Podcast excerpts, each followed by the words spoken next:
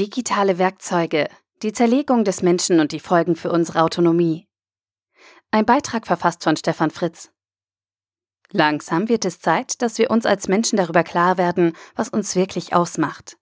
Denn nur wenn wir uns davon vorher eine Vorstellung machen, können wir überhaupt eine Entscheidung treffen, wo und wie wir welcher Technologie in Zukunft Grenzen setzen wollen. Bisher nimmt uns jedes Stückchen Technologie ein kleines Stück von dem, was uns Menschen charakterisiert, weg und löst das Menschsein damit irgendwann auf. Angefangen hat es mit einfachen handwerklichen Werkzeugen. Ein Messer, eine Säge oder ein Hammer sind erst einmal einfach nur nützlich und erweitern unsere Möglichkeiten. Aber sobald wir uns an die Verfügbarkeit der Werkzeuge gewöhnt haben, schaffen sie eine Abhängigkeit. Dann haben wir ganze Tätigkeiten an Haustiere wie Pferde oder Ochsen übertragen, das Ziehen von Ackerfurchen gehörte auf einmal nicht mehr zum Menschsein dazu. Einen richtigen Schub hat dann die erste Industrialisierung gebracht. Gleichzeitig hat die Auslagerung an Maschinen aber auch zu einer Entfremdung von der Arbeit und zu einer Mechanisierung der menschlichen Tätigkeiten geführt.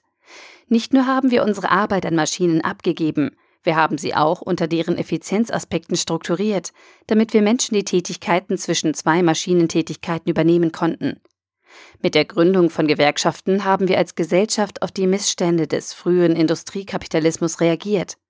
So waren bis in die 1990er Jahre Gewerkschaften dafür zuständig, eine Balance zwischen menschlichen Arbeitsbedingungen, Entlohnung und maschineller Effizienz herzustellen. Durch die Digitalisierung fangen wir jetzt wieder an, unsere Tätigkeiten an Maschinen auszulagern. Nur dass es sich dieses Mal nicht um körperliche Arbeit, sondern um Tätigkeiten unseres Gehirns handelt. Unter dem Diktat der Nützlichkeit von Werkzeugen bietet uns die Tech-Industrie Dienste wie kleine Nachrichten, soziale Verbindungen oder die Suche nach Inhalten. Das ist erst einmal so harmlos und einleuchtend wie die Werkzeuge aus der realen Welt. Da wir mit dem Verständnis unseres menschlichen Gehirns noch ziemlich am Anfang stehen, können wir auch bei einfachen digitalen Werkzeugen bisher nicht überblicken, wie diese sich auf unser Hirn, unser Menschsein und unsere Autonomie auswirken werden. Über Filterblasen durch eingeschränkte Informationsangebote ist bereits viel diskutiert worden. Der bisher systematischste digitale Angriff auf unser Hirn ist die Ausnutzung unserer Schwäche zur Steuerung der Aufmerksamkeit. Mit kleinen Plinks und Plonks oder perfekt designten Spielen wird unsere Aufmerksamkeit in digitalen Welten gefangen. Die Designer der Algorithmen spielen mit uns und machen sich unsere Schwächen der Reizverarbeitung zunutze. Ein Angriff auf einen anderen Teil unseres Hirns ist das Nudging.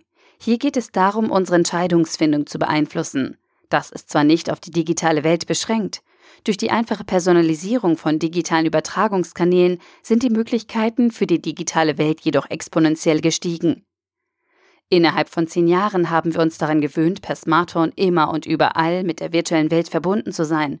Und das Gerät zum technischen Zugang und Gatekeeper für unseren Medienkonsum, wie Fernsehen, Radio, Zeitungen und Bücher, und unsere sozialen Interaktionen wie Chat, E-Mail und soziale Netzwerke zu machen. Es ist unschwer vorauszusehen, dass wir diese Schnittstelle des Lesens und Wischens immer effizienter machen wollen.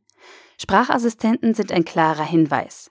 In den Laboren wird an neuen Möglichkeiten geforscht, unser Hirn direkt mit dem Netz zu verbinden. Auch wenn uns dies aus heutiger Sicht unendlich weit entfernt erscheint, so werden wir innerhalb der nächsten wenigen Jahrzehnte in kleinen, aber doch rasanten Schritten eben daran gewöhnt werden.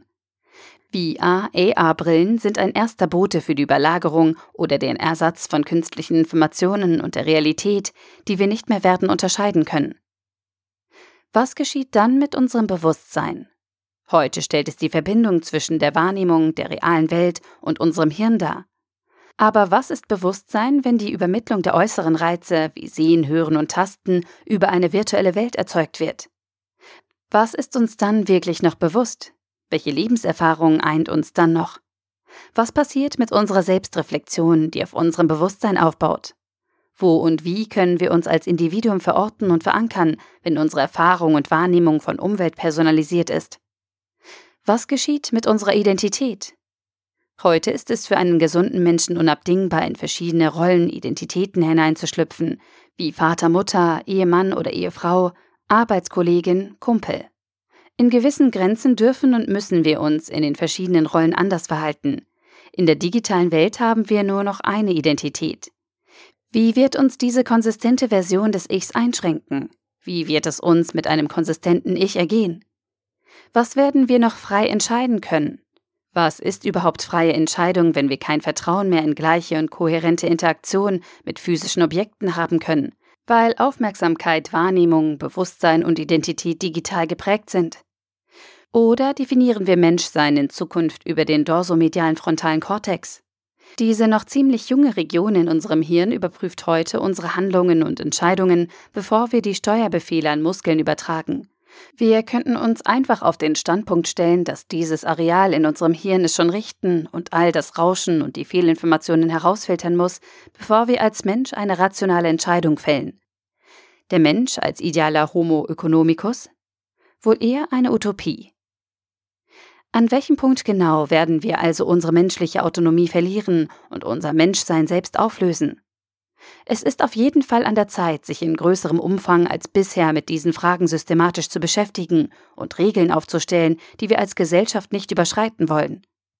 Es sind nicht immer nur fremde Mächte mit Kapitalinteressen, die die Grenzen ein wenig weiter verrücken wollen. Wir Menschen mit unserer Neugierde, Bequemlichkeit und unserem eigenen Interesse, uns immer weiter selbst zu vermessen und zu quantifizieren, schieben uns unaufhaltsam über die Grenze, die wir wahrscheinlich nicht queren sollten. So wie die Gewerkschaften Labor Unions eine Vereinigung von abhängig Beschäftigten zur Vertretung ihrer wirtschaftlichen, sozialen und kulturellen Interessen ist, so benötigen wir in Zukunft Vereinigungen, die sich um unsere Privatheit und unsere sozialen und kulturellen Interessen in der digitalen Welt kümmern. Privacy und Human Unions. Ein wenig Energie und Interesse ist dazu schon erforderlich. Die Verweigerungshaltung gegenüber der digitalen Realität nützt uns auch nichts. Wir stehen an einem spannenden Punkt in der Entwicklung der Menschheit mit vielen neuen Möglichkeiten, die Technologie uns bietet. Aber wir dürfen uns nicht auf Verbraucherschutz oder andere staatliche Kontrollorgane verlassen. Denn es geht um unsere Autonomie als menschliches Individuum. Es geht um Lebensqualität um soziale Interaktion und Kultur. Das können wir nicht einfach dem Staat übertragen und uns zur Ruhe setzen. Wir alle sind gefordert, die digitale Welt von morgen aktiv mitzugestalten. Der Artikel wurde gesprochen von Priya, Vorleserin bei Narando.